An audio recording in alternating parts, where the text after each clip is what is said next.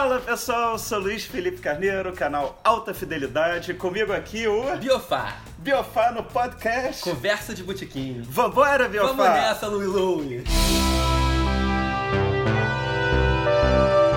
A gente vai conversar um pouquinho sobre os discos do Led Zeppelin, a evolução deles, é, do primeiro disco até o encerramento, tudo. Eu trouxe até a caixinha aqui, alguns de vocês devem conhecer, essa caixa que tem os CDs. Recentemente o Jim Page remasterizou tudo em caixas. Porra, eu comprei todas, com todos os LPs, tudo, mas era o maior peso para carregar aquilo, então eu tô aqui com os CDzinhos pra gente brincar, conversar. E pô, eu não sei nem por onde começar esse papo. Eu tô aqui com a obra do Led Zeppelin. Vamos começar do começo? É, eu, vou te come... é, eu vou começar com uma pergunta que eu ouço muita gente fala isso e talvez eu tenda a concordar. Vamos tirar os Beatles assim do páreo, porque já fica muito que o Led Zeppelin talvez tenha a discografia mais Perfeita, coesa, né? mais É. perfeita do. Eu concordo com você plenamente. Você acha? Beatles pra mim não conta. Beatles pra mim, assim, tá fora de qualquer concurso. É, eles mudaram tipo tudo em oito anos, Exatamente. né? Então, Então, assim, das bandas que contam, concordo com você plenamente. Led Zeppelin é irretocável. E um dia a gente estava vendo o DVD do The Song Remains the Same e você falou que o Led Zeppelin é, é- falou mais ou menos assim, não me lembro se foi exatamente essa frase. Para você era o exemplo de banda, de banda mesmo. É, foi isso que você falou mais ou menos? Acho que sim, quê? é. É tudo perfeito, assim. A maneira como a carreira deles foi conduzida foi assim uma coisa arquitetada pelo Jimmy Page, que é o cérebro por trás do Led Zeppelin, e o empresário deles, o Peter Grant, que é um cara que, na verdade, ele é o estereótipo do empresário de rock que nunca existiu até então, e ele virou esse cara. E todos os empresários que vieram depois, eles com certeza beberam na fonte do Peter Grant. Que foi o primeiro cara assim a botar a banda como o, a estrela do show. Antigamente o produtor era o cara que levava a grana, a banda era um pouco explorada. Ele, o Led Zeppelin, se eu não me engano, assim, ele levava 90% da bilheteria. Foi a primeira banda a falar assim, botar o pau na mesa e É, falar ele- assim, a gente é foda, quer ter a gente?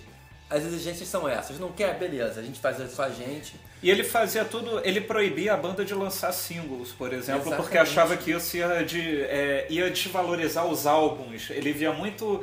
É, é mais ou menos a Legião Urbana, a figura do Renato Russo na Legião, que aquela importância do álbum, daquele momento que saiu naquele momento, tem toda uma história. Teve essa transição trás, dos né? anos 60 para os 70, né? Porque nos anos 60, se você for olhar, a cultura do single era o que mandava. Beatles, Stones, Who, tudo que.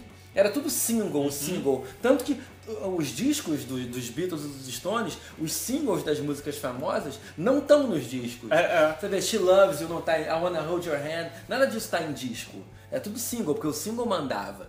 Os anos 70, e acho que o Led Zeppelin foi muito responsável por isso, você tem toda a razão na sua observação. Eles começaram e acompanharam uma onda que estava acontecendo, que era assim de... Começou com o Sgt. Peppers, essa onda de valorizar o disco. Eu acho que o Led Zeppelin fez isso melhor que qualquer banda.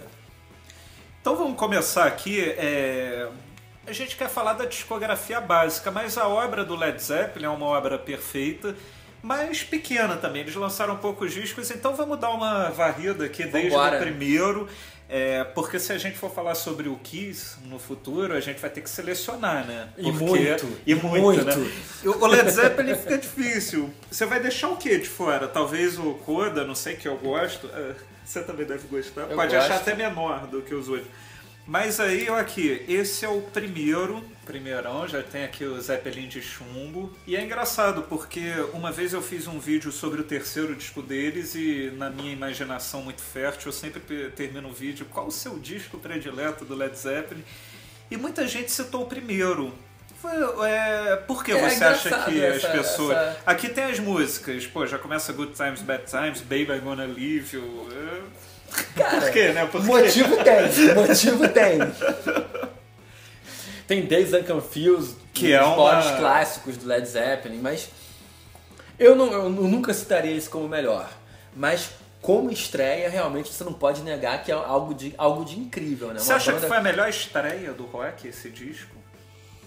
Que pergunta, cara. Porque um mas- dia eu quero fazer um top 5 sobre os melhores discos de estreia de bandas, assim. Eu já vou Eu ainda adiantar. continuo achando que nós vamos invadir sua praia. é melhor que o LED 1 em termos de estreia, mas. Assim como o Barão primeiro é melhor Exatamente, mas cara, isso aqui é um descasso. Mas o. é, eu gosto muito do primeiro do The Doors. De repente seria o primeiro. Se bem que o primeiro É uma- do é um- é um- Hendrix. Porra, pode crer. Pode crer. Eu acho incrível o seguinte, assim, o Jimmy Page era um cara mega conhecido na cena londrina como guitarrista de estúdio, John Paul Jones também. Mas o John Bonham e o Robert Plant eram pessoas completamente desconhecidas. E a maneira como eles se colocam no disco é incrível, assim. Ele já, assim, o Robert Plant, ele, ele já se lança como o vocalista É, icônico de rock and roll no primeiro disco com muita influência de Roger Daltrey do The Who, é verdade, pelo cabelo, pela performance, mas assim, ele já, ele já virou assim, um estereótipo de vocalista de rock and roll no primeiro disco, sendo um cara totalmente desconhecido. E John Bonham, cara, os- o bumbo duplo em Good Times, Bad Times, ele já abre o disco mostrando assim, olha só, acostumem-se, eu sou a melhor bateria dessa porra pelos próximos 10 anos. Melhor que o Keith Moon? O Keith Moon é o melhor baterista pro The Who. O John Bonham é o melhor baterista para o mundo da música, na minha modesta opinião. Não entendi nada, mas tudo Ele Não, é- mentira. o John Bonham poderia tocar em qualquer banda e ser o melhor baterista. O Keith Moon Moon era ele o tem um estilo tão eclético, tão louco e caótico que só funcionaria do The Who. Você não pode imaginar o Keith Moon tocando no Led Zeppelin, nem Beatles, é, nem nada. é. Porque ele só se encaixa no The Who. Qual é a música que você mais gosta do primeiro? Good Times, Bad Times. É, eu gosto de Baby I'm Gonna Leave You. Eu adoro o Robert Plant. Baby, baby. Tudo que quando ele fala baby, ele, ele é a melhor pessoa no mundo Não. que fala baby, né? Isso aí. e você vê que esses baby, baby dele, assim, influenciaram todo mundo depois, do Coverdale. Até o Justin Ah. Bieber. baby, baby. Prefiro não comentar. Bom, vamos falar do segundo. Pô, dava pra fazer um vídeo de 20 minutos sobre cada disco, mas como o negócio é aqui. Aliás, eu já fiz do terceiro, a gente vai colocar o link. Esse aqui é o segundo. Esse também recebeu muitos votos. Eu acho que o segundo foi o mais votado Esse, da galera. mim- É, é como o melhor disco do Led Zeppelin. Pra mim, nesse, nesse disco, Led Zeppelin virou Led Zeppelin. Eles realmente cristalizaram a essência da banda como Led Zeppelin. Todos os elementos que definiram Led Zeppelin dali pra frente estão presentes aqui. E tem um solo supremo de bateria esse disco. Porra, Moby Dick. Que é lindo. Começa com A maioria das pessoas que eu conheço, assim, que não são é, musicistas, não gostam de solo de bateria, acham um saco, mas esse, Esse- solo é um solo que até minha mãe, de repente, gosta. Porque é um clássico, ele toca com a mão. Cara, em alguns momentos do solo ele toca com a mão. Cara, é a epítome do, do, do rock and roll e do heavy metal. É, esse disco tem a música do Led Zeppelin que eu mais gosto. Eu sei que muita gente faz chá, mas a música do Led Zeppelin que eu mais gosto é Thank You. Que linda música. Aliás, eu adoro essa música na versão do Unleaded. Unleaded. Aquilo pra mim é, É muito legal. é, é muito, Muito mais boa. que uma música, né? O negócio tocava.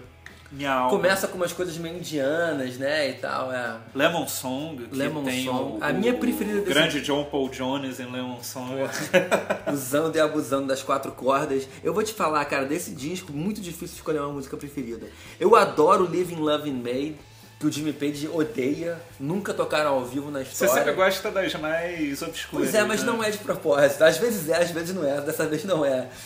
Adoro da What Is What You Never Be, eu acho demais também. Muito boa. Você viu o show, eu também vi, do Robert Plant com Jimmy Page, em 96. Na grade. É, eu fiz um top 5 dos melhores shows da história do Hollywood Rock. Esse tá eu lá em cima. Primeiro Fato. lugar que eu coloquei. Fato. Bom, agora eu vou falar sobre um disco que eu já fiz um vídeo é, exclusivo pra ele, é o Led Zeppelin o 3. Esse não é um disco muito popular do Led Zeppelin, né? Por incrível que pareça, é um disco que, da galera que não é fã de Led Zeppelin, é praticamente ignorado. O que é, É, um erro gravíssimo, né? Eu me lembro que Porque um tem- dia eu tava num show do Paul McCartney e eu conheci um cara lá muito bacana. Ele tem até uma cervejaria no. é, acho que é no Rio Grande do Norte, não sei. É Thiago o nome dele. E ele é fascinado por Led Zeppelin. A gente conversou bastante. Ele, qual- eu perguntei qual é o melhor disco do Led Zeppelin? O 3. É, essa é a opinião de quem conhece Led Zeppelin, porque não é uma opinião muito popular.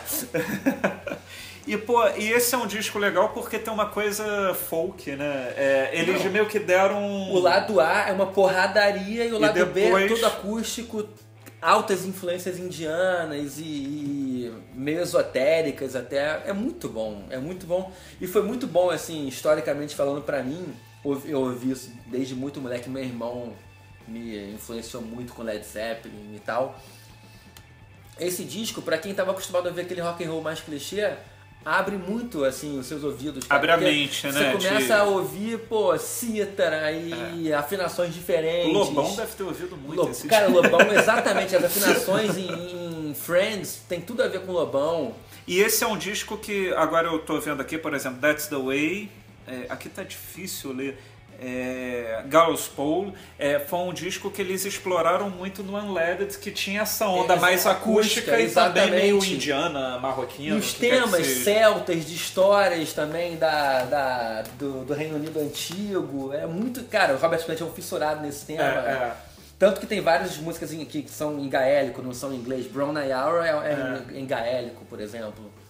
Essa música, aliás, eu não sei quem me falou há pouco tempo que era o tema da secretária eletrônica, meu, que tocava essa música. Ah, é? Eu não sei, eu não sei se é algum amigo meu ou se é algum músico que eu li. Pô, que sei. maneiro, eu queria saber, agora fiquei curioso pra saber quem é. Bom, e, e o quarto disco é o disco mais emblemático do Led Zeppelin, né? Esse é o disco que todo mundo que não gosta de Led Zeppelin conhece. Porque tem Stairway to Heaven esse disco um amigo meu me deu num aniversário, numa daquelas festas que eu fazia na época da faculdade de Direito de aniversário. É, você me deu um disco do Rory Gallagher e o Daniel, Daniel Leitão, que acho que é diplomata hoje, pô, ele era o melhor aluno lá da sala, ele me deu esse disco, 4.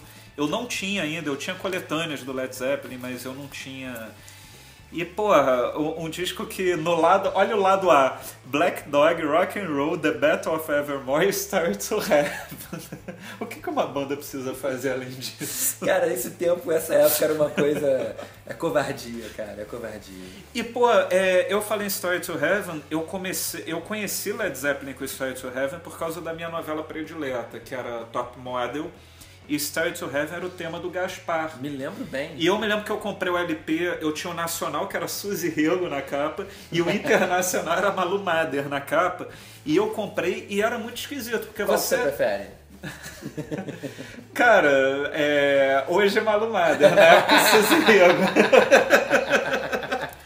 Mas o, o Story to Heaven era engraçado porque eu comprava muito LP de trilha de novela, porque as trilhas de novela naquela época eram meio que um era o que estava rolando na época. Era meio que uma parada Fato. de sucessos e muita coisa boa, pô. Eu, eu conheci Duran Duran, me lembra Matter of Feeling, uma música que só fez sucesso no Brasil, que era da novela Mandala, era Lúcia Veríssimo na capa, eu tinha o cassete. Então, e eu me lembro que, pô, era música. Geralmente trilha de novela tem músicas de 3, 4 minutos. E Story to Heaven era engraçado que era, se olhava o vinil, era um porrolhão, era metade de um lado Story to Heaven. E eu ouvia aquilo, eu ouvia trecho na Top Model mas quando você ouve inteira no disco, você fala: caramba, não tem como a vida de um moleque de 11 anos de idade que gosta de rock não mudar quando, naquele momento em que você ouve Stride to Heaven inteira pela é fato. primeira vez. Não, esse disco foi o primeiro que eu conheci do Led Zeppelin. Eu conheci muito, muito moleque mesmo, assim, com 5, 6 anos, porque meu irmão, que é 6 anos mais velho do que eu, tinha e espancava isso 24 horas por dia. E eu ouvia muito, assim, e eu lembro de muito de Black Dog, assim, me impressionava muito aquele começo com Hey! Assim, aquele, aquela, aquela berraria, depois batera e. Cara, é um disco que impacta, assim, mas se você quer pegar uma criança para gostar de rock and roll, eu botaria o LED 4. Tem todos os é, elementos. É. Tem porradaria, e só o lado A. As power ballads, é. E o Se bem que B bem Going to California, When the Live Breaks, Four Sticks, que, era uma, que foi uma música também que eles fizeram uma versão muito boa no Unleaded.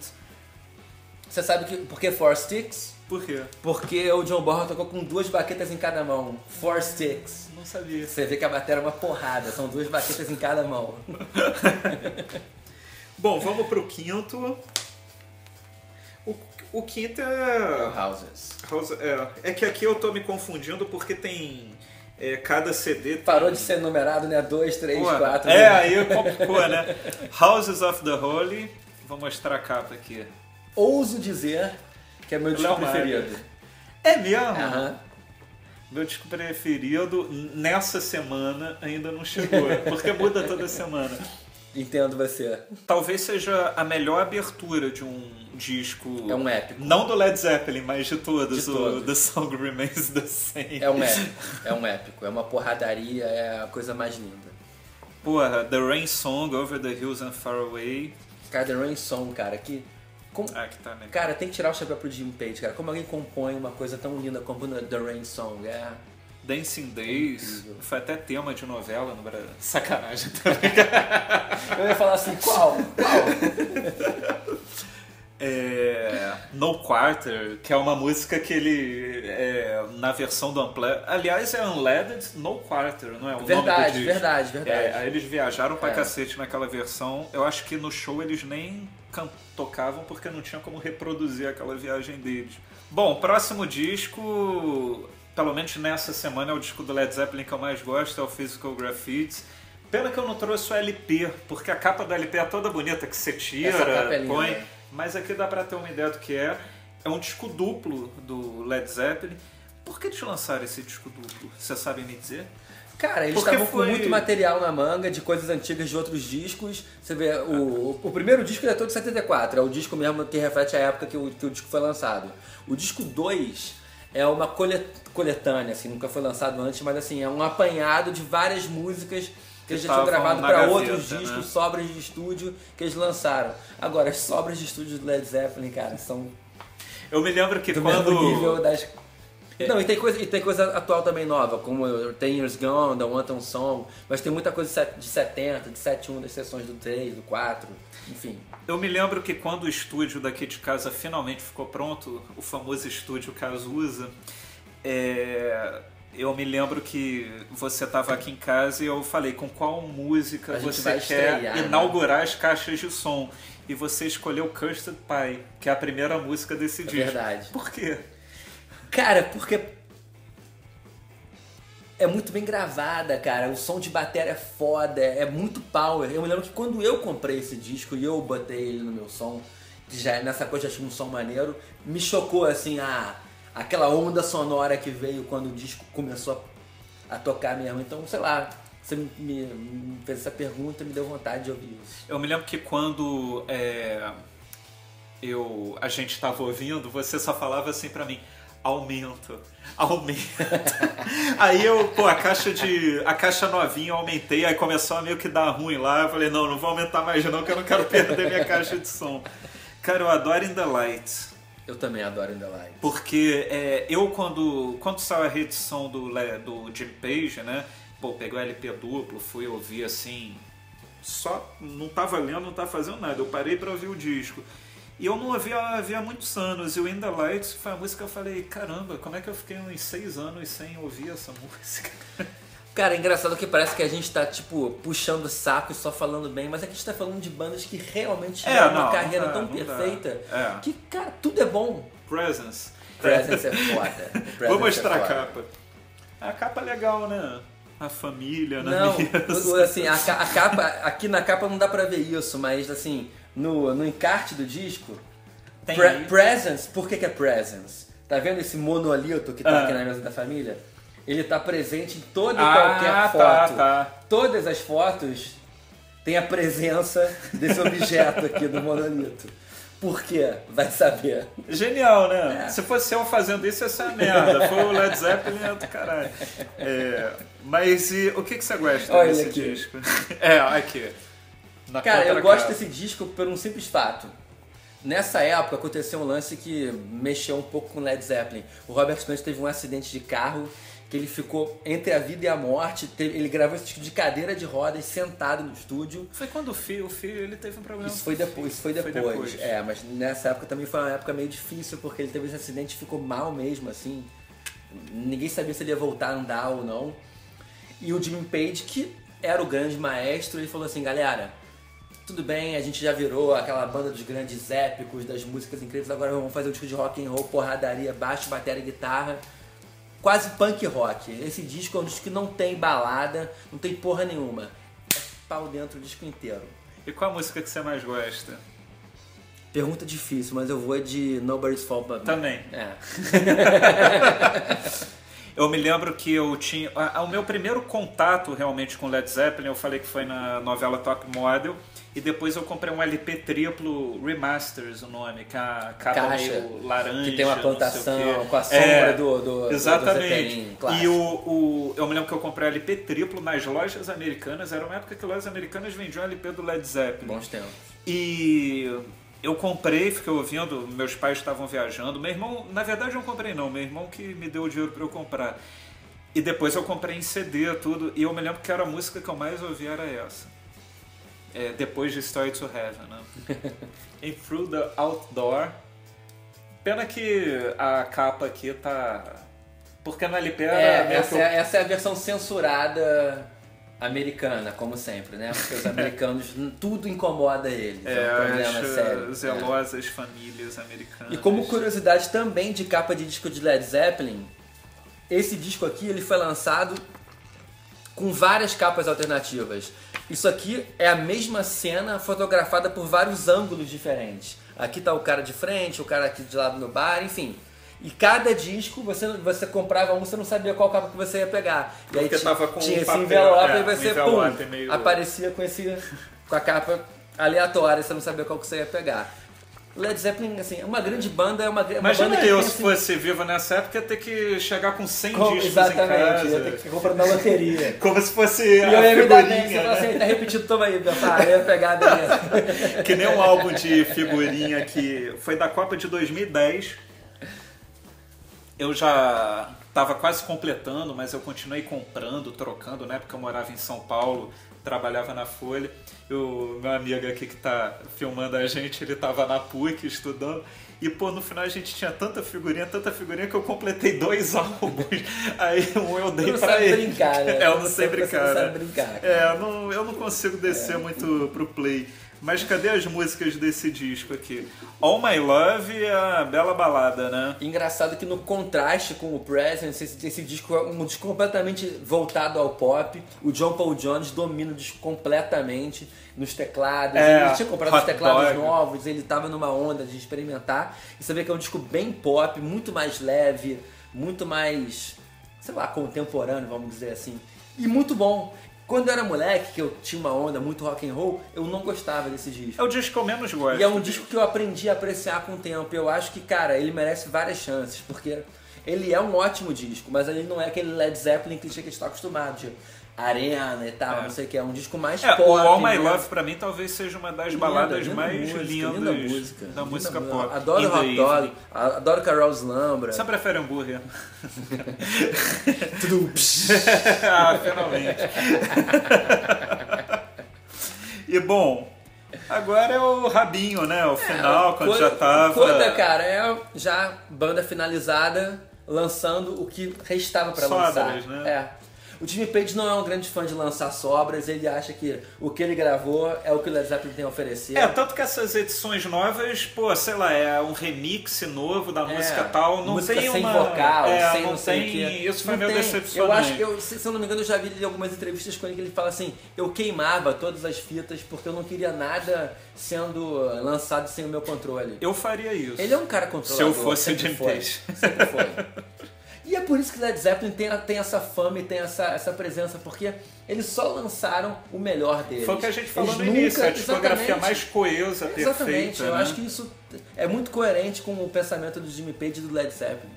É. E é um descasso. Agora a pergunta da nossa maestra aí. Eu quero saber se vale a pena o Led Zeppelin voltar hoje em dia ou não?